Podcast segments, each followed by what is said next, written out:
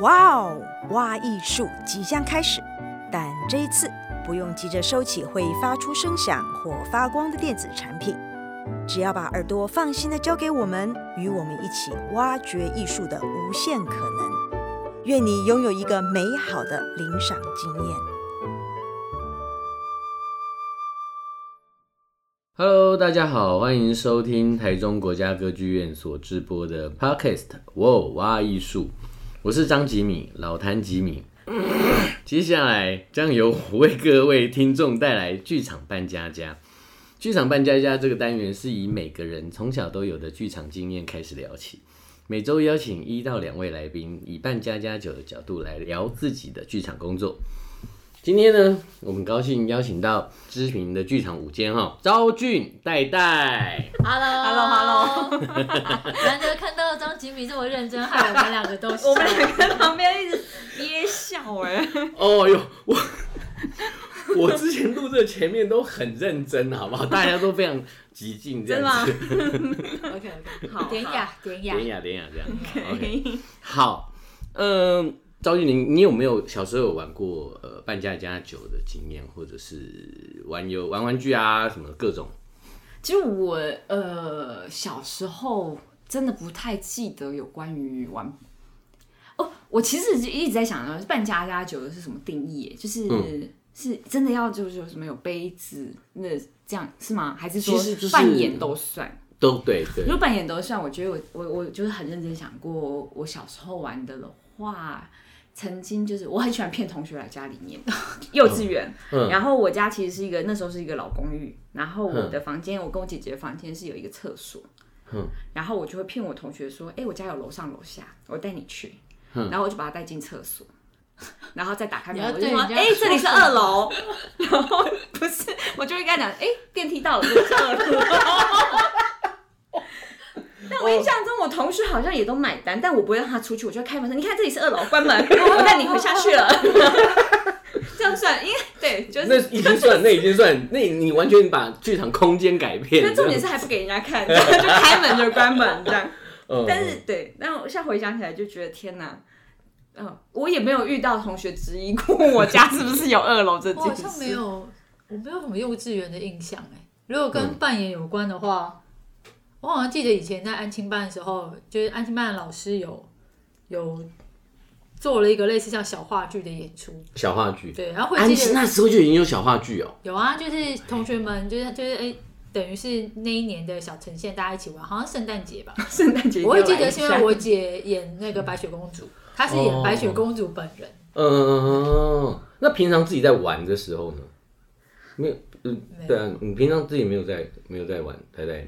我平常没有在玩扮演，没有在玩扮演。对，那你在玩的是？我平常在过一些乏味的小孩子生活。乏味的。没有啦，我小时候，我小时候的兴趣就是看书。小时候。对，所以就是我，我好像没有什么玩积木的印象。你几岁开始看书啊？我有点难回忆，但嗯，就是印象中，印象中的。你很很，那你很小就可以认得。出字啊那些的，我蛮聪明的，乱讲。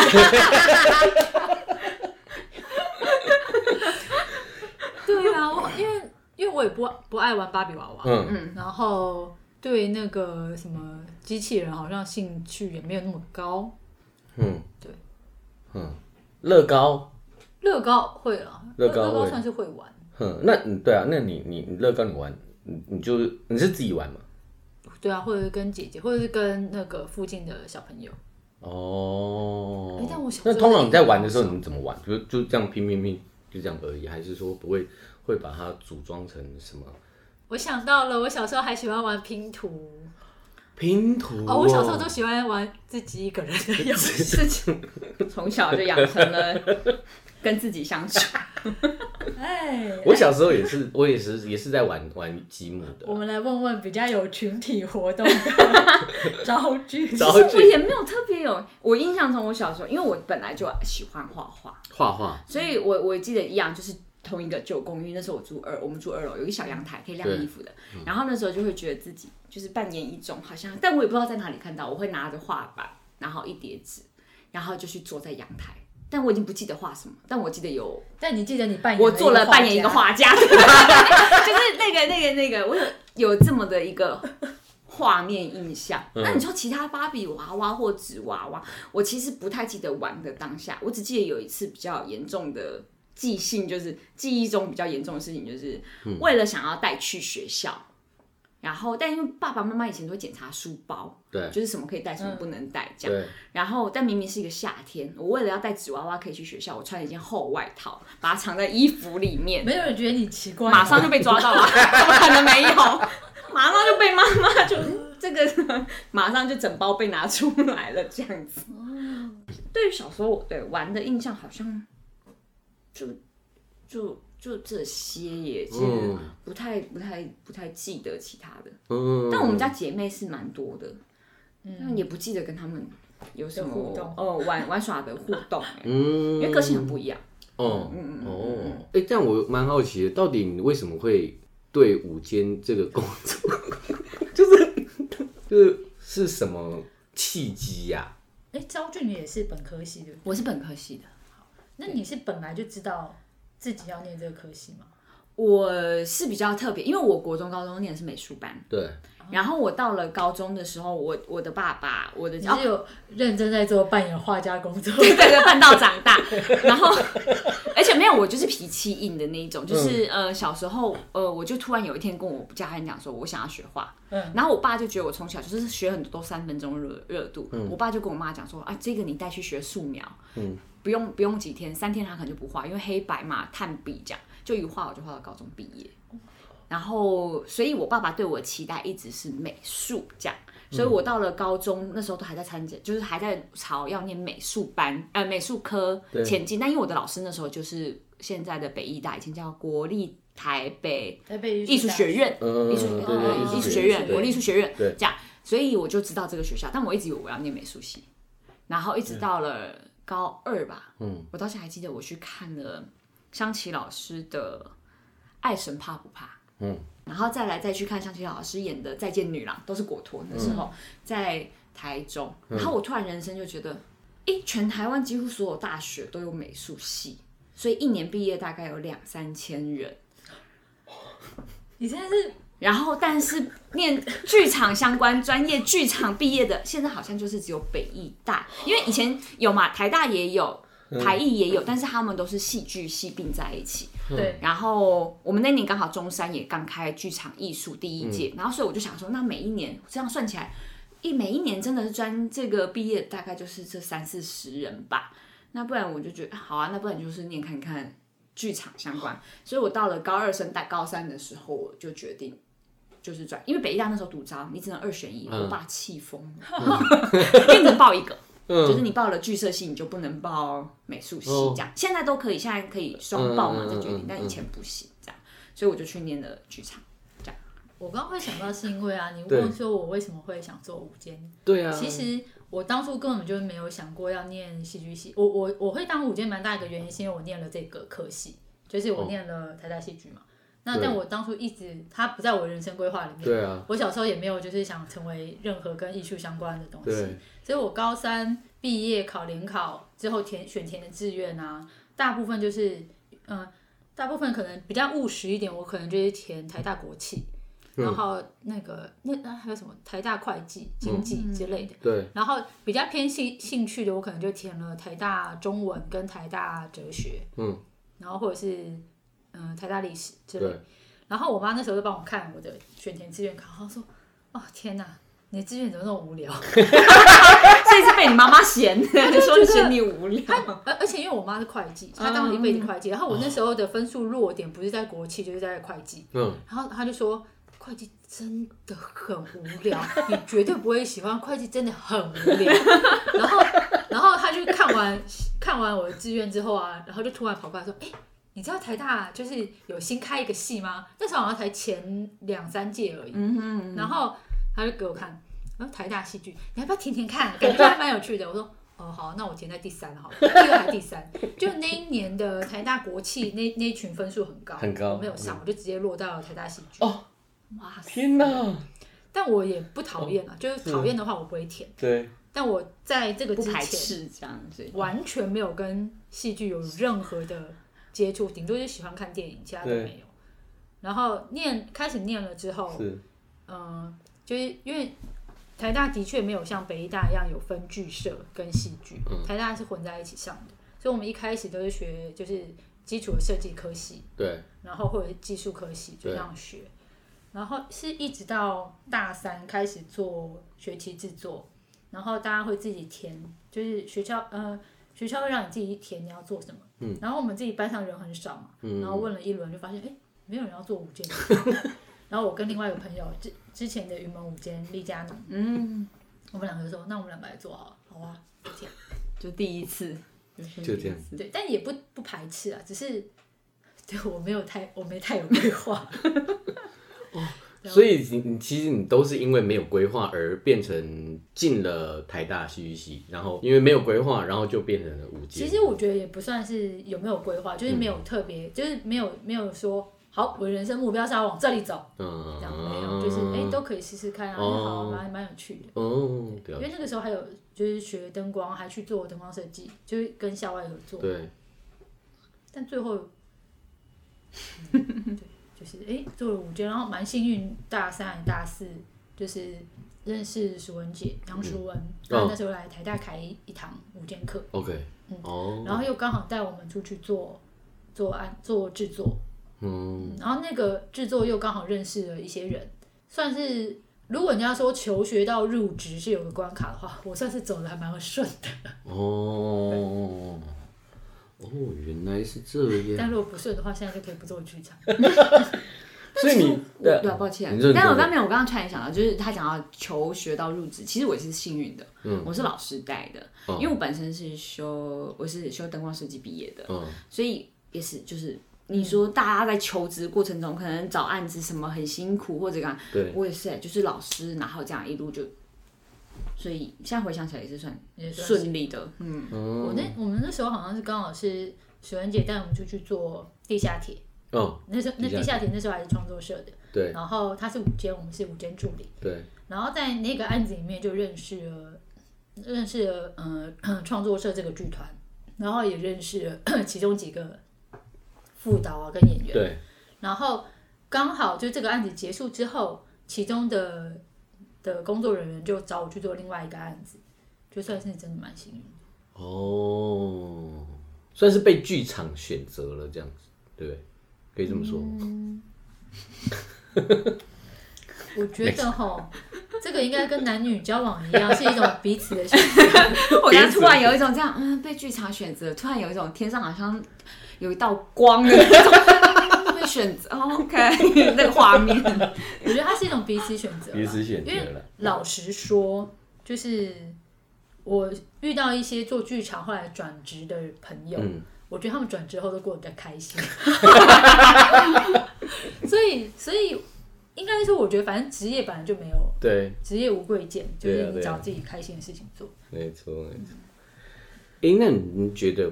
午间这个工作啊，和导演最大的差别在哪里？因为有时候看，好像觉得，哎、欸，其实好像有时候午间做的事情跟导演有点接近。如果是在小编制的时候，好像就是，但如果说，但如果不要不要讲说那个排戏这件事情好了，对，就是就呃，比如说，嗯，假设也很很小，因为我之前有听过，就是。有一个说法是一个一个演出可可能可以没有导演，但是不能没有舞剑。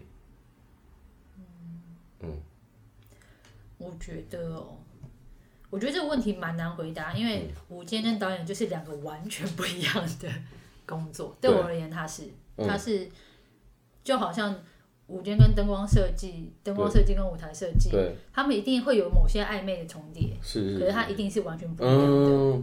的工作的位置，了解。所以最大的差别，最大的差别是，我我觉得他刚刚讲一个蛮重要的，就是对他不一样，然后重叠。因为我我有时候想到，如果大家问到导演跟舞监，我可能会回答说，其实我们对于整出戏来说，如果为了执行完成一出戏，可能导演有百分之八十都专注在他想要成成就的艺术想象或者是艺术状态。嗯嗯嗯嗯。然后，但是他的这百分之八十就是，但午间的百分之八十可能是在于不一定是这个艺术状态，而是如何把这件事处理完成，或者是执行出来。可能某种程度上，当然也是需要有艺术的成分。对。但是我觉得思考面向蛮不一样的，嗯，就是比较偏重技术，比较偏重执，就是如何实际实际实际执行。实现出来这样子。我觉得，也许是导演想象的东西，嗯，能不能在剧场里面真实发生？某些时候，我觉得是，嗯，能不能在那个时时空底下，就是在那个时间、在那个空间、那个预算底下。把导演脑子里面想象的东西变成真的，嗯，因为受训练的过程中不一样，所以导演可能就是有他对于这个东西创作的设定，但是他没有办法直接联想到，哎、欸，我们选择了这次这个场地这件事能不能够执行？但是我们受到训练时，我们就需要去判断，就是能不能能不能执行，怎么执行？嗯嗯嗯嗯。但我还蛮喜欢导演就是。保持就是有些时候异想天开这件事，嗯，因为整个制作里面一定要有一个人异想天开，嗯，就总不能大家都太务实，还会有一点就会有点聊，对，就是因为他的他的身份，他的工作就是要让他去创作，对，所以当他创作他想要做的事情，或者是稍微有点异想天开的时候，我都觉得还蛮好的，嗯，因为。他就是旁边的人会告诉他，他说：“哎，这个东西要怎么执行？或者这个东西真的有点异想天开喽？嗯、或者这个东西不如先来个五千万。”对，我们都回答很直接。哎，可以啊，两千。对，就是对，但但我会期待创作者永远保持异想天开的心。嗯嗯嗯，我觉得那个是嗯很好的。对，嗯，哎，那你们有呃，就是在这个工作过程中有没有？碰到一些有趣的事情，就就是在做，但但可能有很多，有没有比较难忘在？哎、欸，感觉你这个笑声没有，我真的没有，我已经忘光了。真的吗？真的、欸，我我做完就完全忘了，做完就忘了，那出戏我没做过。直接 感觉哎，我觉得非常深，我觉得这样也很棒哎。就是你可以，就是进到下一个制作的时候，前面就已经真的清空。其实你就会突然让出很多喝了孟婆汤这样。其实每个案子结束，容量更新，记忆体换到那个 备份记忆体里面。那那出戏上礼拜戏已经不记得。我就印象比较深刻，其实很多年前，但那跟戏本身无关。我觉得那是一个本身经验，就是呃。因为我必须说，北艺大的求学过程中，我们的英文能力本身没有到非常的要求，对，这是实话。但其实剧场在台湾，你要去剧场，你要呃得到很多资讯，你不能排斥原文资料，这是我们大家其实大家都知道，对。但是很容易就会觉得先先休息一下这样子。然后，但是在几年前，曾经有一次呃有一个机会，就是到国外做一个。呃，那天晚上有三个节目，嗯，它是美国 ACC，就是他们专门就是有很多 ACC，它的中文叫什么？我有点忘记，但是它就是 A 是 Asia，对对，它就是有很多那个艺术嘛，对对对对对对对对对，你好聪明，对对对，亚洲文化中心，然后然后乱讲。是之类忘了，然后它就会有很多呃艺术家的前往。跟嗯嗯嗯好，然后那那年就是五十周年，所以当天三到四个节目我忘哎哦不是不是这一次节目是另外一个节目哈，就是另外一个节目有一次呢有一个呃大家应该就知道台湾有一个舞者就是方怡，方怡前些年就自己也做了一些创作，然后呢因为他曾经有一次有一个演出要从。纽约带回来台湾，但是要先在纽约演。那他在纽约演的时候，那天晚上的节目好像也是，我就没记错，好像也是四个 piece，他是其中一个。嗯，然后到时候也是带回来台湾的，呃，好多 piece 里面其中一段。嗯、然后所以那时候，因为后面我要跟着他工作，所以前面他就希望我能够到纽约去执行，嗯，就是那那个在那个地方的演出的这个，但他不是首演，OK，他以前已经做过，所以我在先前我就已经先拿到了很多的资料这样子，然后当然也是去看他们排练，但这是我人生第一次遇到说我去到异地，我的表演者，我的呃编舞家全部都是外国人，我的技术人员是外国人，以前你可能就是带着团队出去巡回，我的团队是台湾人，我只需要用。呃，英文跟技术外国技术沟通，或者是国外的呃来艺术节，我只需要跟单方用英文，然后跟我团队可以用中文。所以当我人生第一次去到一个地方，就是我的接收跟我的出去都是英文的时候，我人生到现在难忘的震撼教育，就是你在那个每一个当下记牌，你知道有多就仿佛回到了念书时期，有多害怕喊场上暂停这四个字。很怕，因为以前刚开始很年轻做舞间，最怕就是场上暂停四个字嘛。因为你一行场上暂停，你就发现全世界在等你，因为你要告诉大家为什么暂停，然后要做什么，接下来从哪里开始。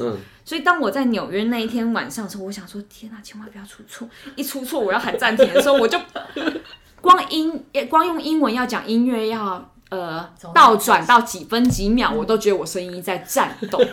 然后我要用英文告诉台上的。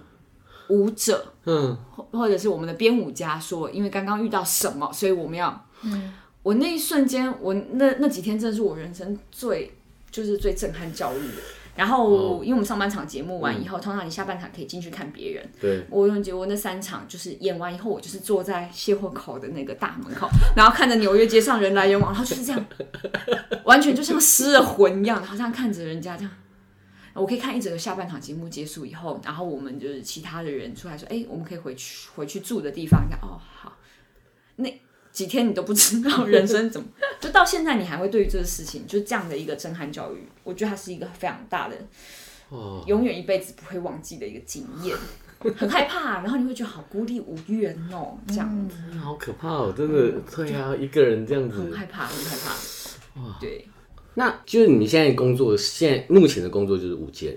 那午间这个工作，它到底实际的工作是什么？舞监的实际工作，因为应该蛮多人都不太清楚，哎、欸，到底午间是什么？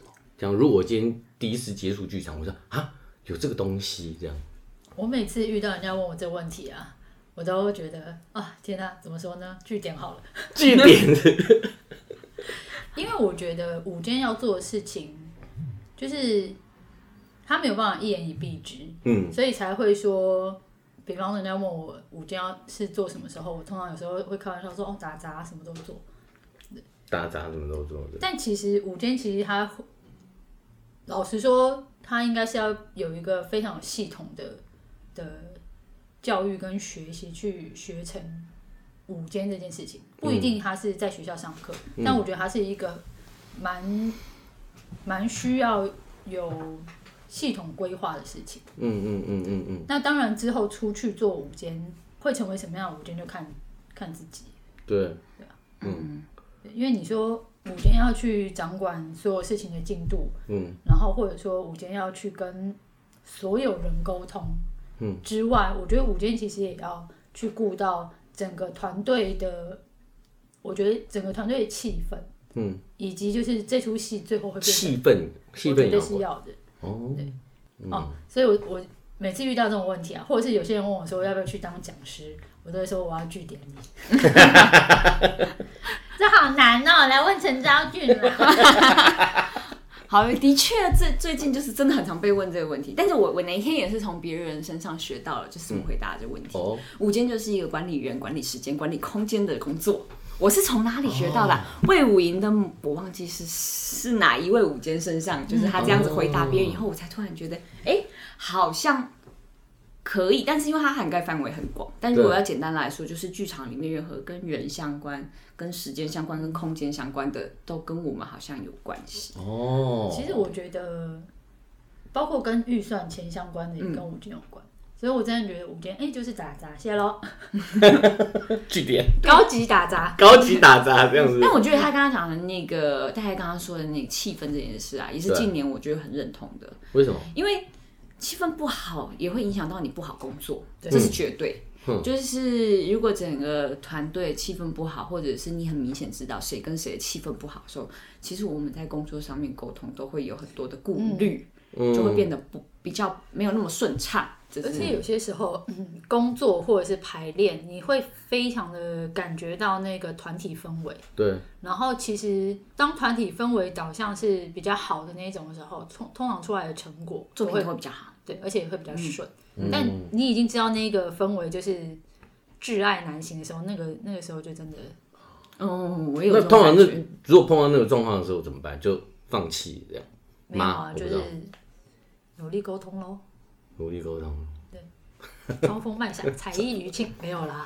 但有时候真的就是要这样啊！有时候你做舞监，你就是讲呃直白一点，就是你有时候就真的要假装白目一点，不知道他们可能中间有什么，装作不知道，你要装不知道，哦、然后去嗯，有时候真的，嗯、但你明明就知道，就是暗什么暗潮汹涌，对，但你要假装不知道。有些时候其实他们不是对彼此不满意，就只是一个氛围，就是可能。有些人心心中觉得，嗯，不舒服，但可能都只有一点点。对。然后大家的一点点就会变得很多点。嗯。我觉得那种时候是最，就是最觉得啊可惜的时候，因为其实真的没什么事，就是有一点点不好的事情，所以你有一点点不开心的累积，然后就一群弥漫那种不开心，那就是真的。哦。觉得没有必要，因为其实工作这件事情。工作就是工作，对，嗯。嗯，那那呃，你你从小到大哈，就是有没有觉得说，哎、欸，呃，就有没有觉得说，呃，你自己的一些呃曾经做过的事情，小时候啦，哈，觉得哎、欸，那个时候你发现跟现在你在做的工作，就是午间这个工作，其实蛮雷同的，或者说你小时候有没有类似的这样的？呃，做午间的这个，嗯，你说出现什么特征，或者出现什么之类的，对对对，或者是性格，或者是什么都有，对。其实我觉得多多少少都有哎，因为你会发现，其实做午间的人，大家身上都存在某一些相似的特性，像是，譬如说，像是对于呃时间上面，或者是就是我觉得敏感程度，对于、哦、呃。日期敏感程度，对于数字敏感程度，我觉得某种程度上，线上的舞间大部分的人对于这种东西都有一些些的，呃，很直觉的。然后我也是有回想到，我以前我才发现，其实那个时候好像蛮有讲直接，就有点神经质。就是我国中高中的时候啊，嗯，我会把我不是不是说把前呃前一天把隔天我要做事写下来而已，对，我是会把每节下课我要做什么。我会把它 list 下来，每一节下课，你说每一天的每一节下课，我会先写我第一节下课要干嘛，然后我会就是画了一个框框，然后就是有没有 check 起来，这样就是有一种。天哪！高中也是，然后因为我高中我在学校教务处打工，所以我就会很知道我第二节跟第六节要去教务处拿东西，我就会写教务处，然后其他节我会分配的很好，比如说就连要去饮水机装水这类，我会把它。到了大学，还有也是还是会有一点这样的状况。我一直到了毕业以后，这个症状才稍微减缓，不然我会觉得很没有安全感。我会觉得我需要知道我明天的每一个时间点，我要完成些什么事情。是哦，我嗯，但我觉得那个时候回想，像回想，就会觉得人生那时候其实没什么弹性，就自己本身把自己弄得就是我没有办法接受任何一个。突如其来，害我没有办法完成这件事情的、嗯嗯嗯、的的状况，我心里面会一直觉得很不舒服。嗯、就是那个差不多那个前后，国中、高呃高中，高中最严重，然后到大学念书那段时期。嗯、那国小没有没有这样，没有印象。我对国小没有印象，嗯、我反而国小呃国中前期还好，国小也还好、欸。哎、嗯，就是真的觉得开始这件事情变得很严重。我到现在还把那些就是 schedule 本子都还留着，回头看就觉得那时候就是。是一种，我觉得 是一种，可能某种程度上是一种强迫病诶，就是对。我刚好相反诶，真的，也有可能是我小时候就比较自己跟自己玩，嗯，所以我活得还蛮随性，就是你不要说那个每节下课要做什么，那一整周要做什么，我可能 就活的活的觉得哦好啊好啊，你要去哪？哦好啊，陪你去哦好。就是很好相处哎，这样。对，但是我哦，我唯一有做过，我我说在求学时代，嗯，对我因为我求学时代不规划自己人生，嗯，我本来想要我的理想工作本来是那个在一座森林里面的图书馆里面当图书管理员，后来放弃是因为根本没有图书馆在森林里，讨厌。你刚刚讲那个画面，我觉得好适合你哦。我觉得好美哦。对啊，我觉得真的很适合哎。自己一个人在图书馆里面哦，活得很快乐。好，但是我从小在求学时代完全没有规划什么事情。我唯一有做的一个规划的东西是高三联考，高三要考联考嘛。嗯。我那时候就是呃排了，因为那时候我们老师说，哎，那你们要先想好你们的念书规划。嗯。然后我说，我就想说好，我就把三百天的念书计划，就是哪一天念什么就先。排出来，嗯、然后你之后就是照着那个念，对。然后从那时那就那从那之后开始就又比较、呃、没有，我只做那只有那个只有联考的时候，我就要考联考，我就想说，哎，哦，要念要念书好，对，我就是把那个，而且以前联考前都被老师检查这个，哎、哦，就是几百天前，对啊我们以前也会耶，你们你们那。为什么那么多会被检查？像什么什么出门也要检查书包，然后什么那个也要检查。不会吗？会啊，不会。我们家根本没有在管我哦，真的。而且我们家就是一个他，我们家不太在乎功课这件事情。我是运气好，喜欢念书，然后但我们家人其实不太在意这个东西。然后所以他也不太在意你上不上课。所以如果那天啊，希望我高中同学都不要听到。所以如果那天我没有想上课的时候，我就会跟。家里人说：“哎、欸，我今天不想上课。”然后他那个我妈说：“好。”然后打电话帮我请假，说：“哎、欸，那个那个戴荣生病。”嗯，所以我可能……但你们生病不用证明吗？不用啊。哎、欸，哦，对不起，因为我成绩好。好过分！高中国高中不是都要有，比如说你要带个药包去学校才能够、哦、对啊，或者是什么医生证明、诊断证明书啊？好吧，那可能我们真的是没有。没有啊，但这是我求学时代唯一有做规划的事情，就是规划高三年考念念书。然后那时候还是因为班导师建议说，你们最好就是先规划好你们要念的书，这样子你们大学联考就会很轻松。我后来也是觉得这样还蛮轻松。哎，那还有另外一个问题，你们有曾经做过最多 Q 点的演出是什么？啊，我想我应该没有做过演出吧。好厉害，马上就可以。如果如果真的说最多 Q 点的话，我现在唯唯一想得到的了，是之前那个沙妹剧团，嗯，那个嘉明的王嘉明的 SMAP，对，因为那个是一个跟影像结合的演出，然后对那个演出就是我印象中光是。因为他是用现场拍摄，然后及时 key 在画面上，嗯，然后去做那个真跟假，然后那个演出大概影像的 Q 就有一千多个，然后再加上王家明的风格，就是他会放非，他会有非常多的声音，所以声音的 Q，我记得我那时候声音 Q 的最后一个 Q number 刚好是九九九，所以然后王天灯光师设计是王天豪，他的 Q 点也是哈，而且他 Q 点多就算了，他很喜欢小数点。就他的 Q 点是，比方说，呃，三百一十四点二五这种。对不起，我刚刚忘记跟大跟听众说一下，Q 点是什么？你你先解释，你先解释。等一下，我你你来解释好了。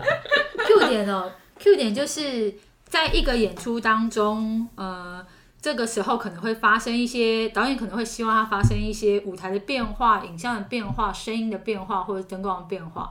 然后当设计给了这个变化之后，我们为了在演出的，就是舞间会去跟执行讲说我要走这个走这个变化嘛。然后为了沟通的方便，就是我们会给他一个 Q number，嗯，Q 就是 C U E，C U E，可以自己去 Google 哦，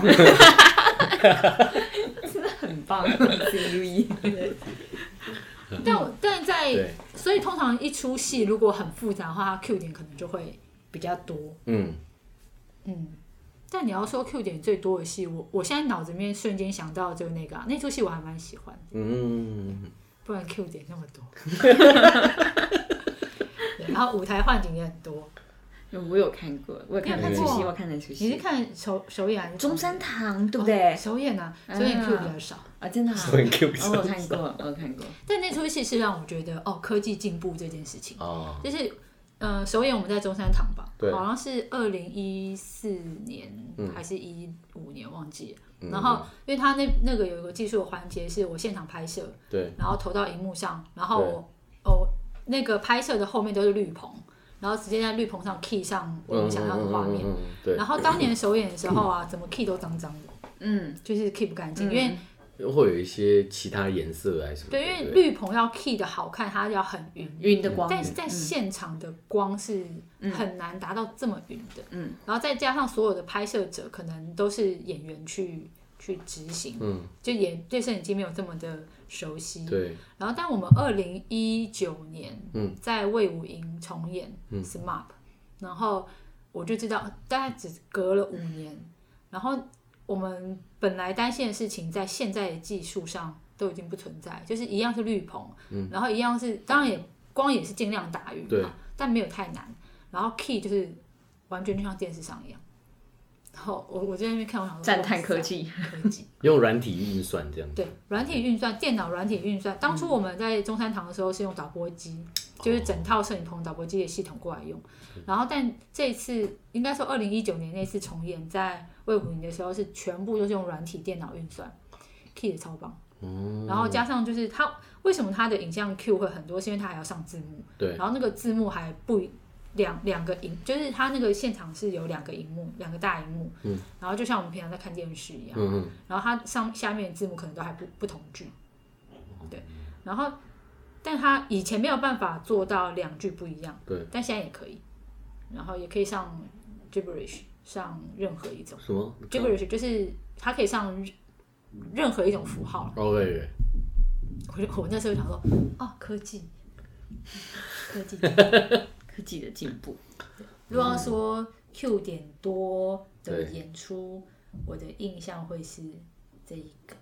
是没？是吗？对，是吗？是吗？我其实不太记得嘞，我不记得 Q 点最多，但我我只有印象中就是扣过，我觉得多痛苦的就是那种还没有空，呃，也不一定是，就是呃时间很短，但是比如音乐剧或者什么那种。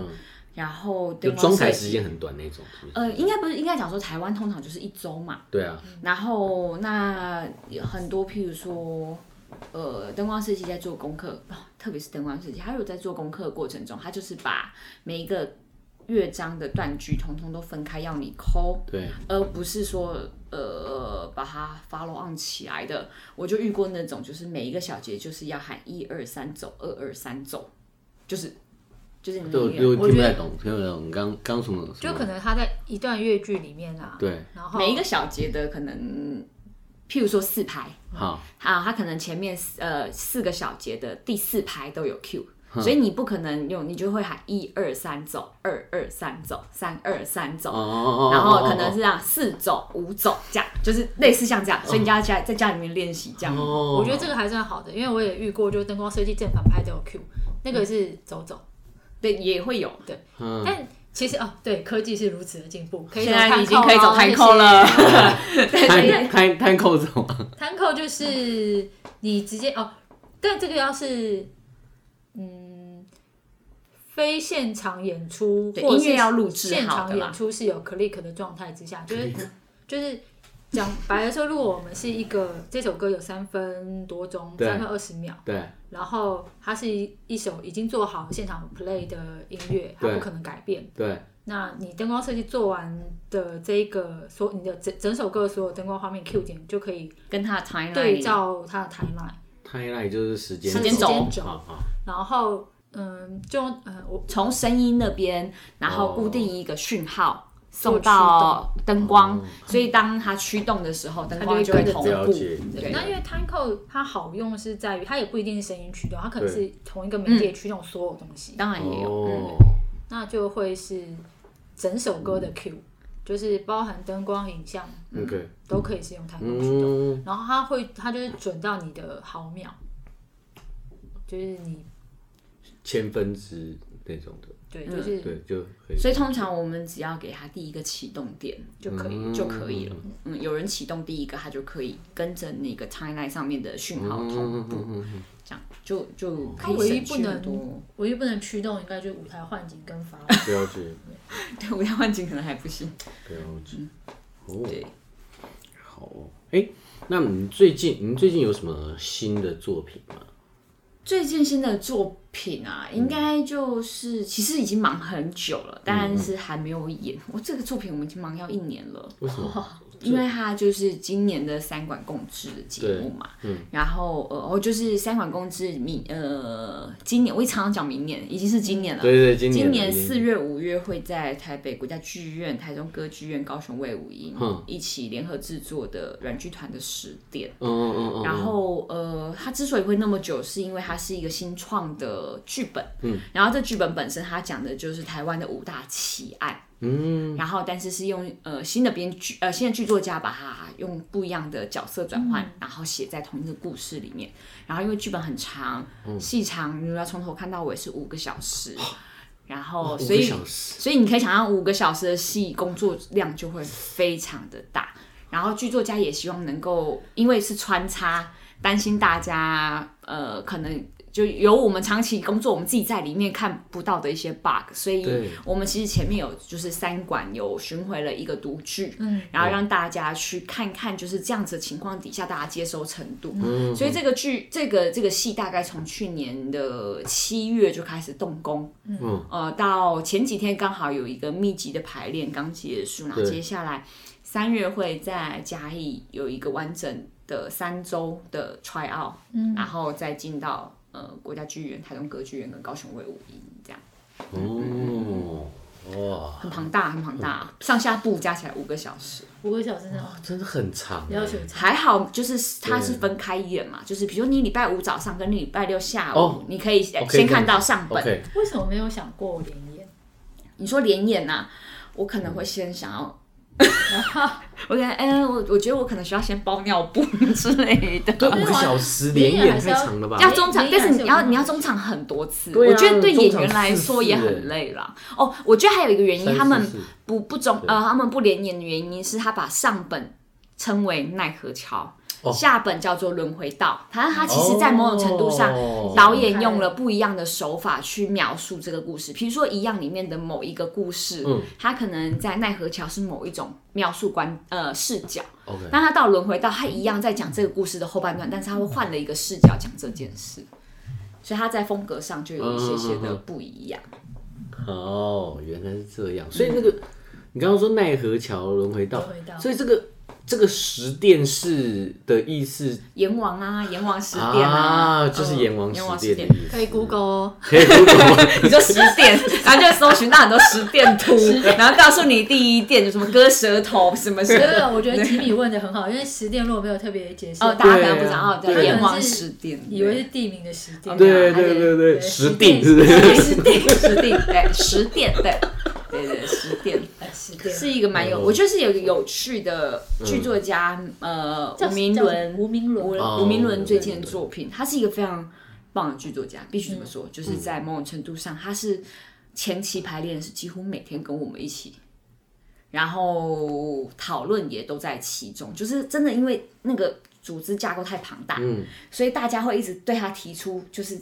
一些质疑，就是可能剧作家当初在写的时候的一些被蒙蔽，自己很认真在写这个角色的一些吧，对对对对，所以这中间过程工作非常非常庞大。嗯，哇，这这这真的很不错。已开麦，已开麦，已开麦，已开麦。我想问某个东西，待会下了 podcast。好。关于哎，两部剧作家。好，那戴戴呢？我哦。我最近哦，哦，每次人家问我最近有什么演出，我都一片空白。但是我我我刚突然想到两个，一个是旧戏重演，哦，旧戏是嘉明的《聊斋》。我会想到这个，是因为他他之前的演员主角是彭凤歌，哦，然后对，然后总之他本来是去年要演，然后因为疫情关系演到今年，OK，对，然后也会换一个演员。伤心，伤心，对。真的。但我刚刚是突然想到，你讲十点的时候，我才突然想到说，哦，对对对，我最近就是三四月还有一个演出叫《聊斋》。但我刚刚本来吉米问我的时候，我先想到是我嗯。好像是五月吧，在云门，对，就是有一个偶戏的演出。哦、嗯，是非人集社的《天堂动物园二》嗯哼哼，然后会想到这个的原因，是因为它其实是有点在讲难民、移民难民的故事。然后之前有《天堂动物园一》，就是已经在讲移民难民的事情了。嗯，然后那个这个这个剧本是呃一个台湾的演员，他嫁去法国，嗯，他叫做周荣石，是他写的。啊他是也是在那个环境当中，就是有一些感感触，然后就写这个剧本。所以当初的《天堂动物园一》的时候，嗯，我觉得剧剧作家要写一个故事，而且还要给小朋友看，是是蛮难的。嗯，然后所以当初他在写他他想要写出这个东西的时候，我就已经觉得蛮喜欢。嗯嗯嗯。然后包括就是嗯。不同种族的相处，嗯，磨合这件事，嗯嗯，然后到了动天堂动物园二，其实也有就有在更更也不能说专精啦，因为他毕竟还是点个题而已，嗯嗯，因为他整个演出才一个小时，因为小朋友不太可能坐太久，嗯。对，大概我们预测大概四十五到六十分钟之间就会结束，所以他没办法谈得太深入，可是他就是点出一个东西，然后我觉得这就让观众去想。嗯，那我觉得这个蛮适合现在的世界。现在的世界，嗯，因为，因为他其中提到，就是可能某个地方有灾难，然后有大批的，就是逃亡跟移民，啊、然后去了另外一个地方，然后在那边磨合共处，嗯，然后发生一些事，像《天堂动物园二》，哦，我有点不确定他们现在出来的文案是哪些.但它也是延续了，就是。非我种族这件事情，那我们要怎么样和平共处？我们有和平共处的一天吗？嗯，我我自己是蛮期待，比方说我侄子侄女，因为他是比较给小朋友看，小朋友看，嗯，我蛮期待小朋友看了之后会有什么想法。嗯，就是我觉得哎、欸，可以有一些不一样的东西。Okay. 好，OK，那我们今天时间也差不多了。嗯、好，谢谢戴戴，还有昭俊，谢谢，太好了，谢谢戴戴没有句点我。干嘛？OK，拜拜，拜拜，拜拜，拜拜。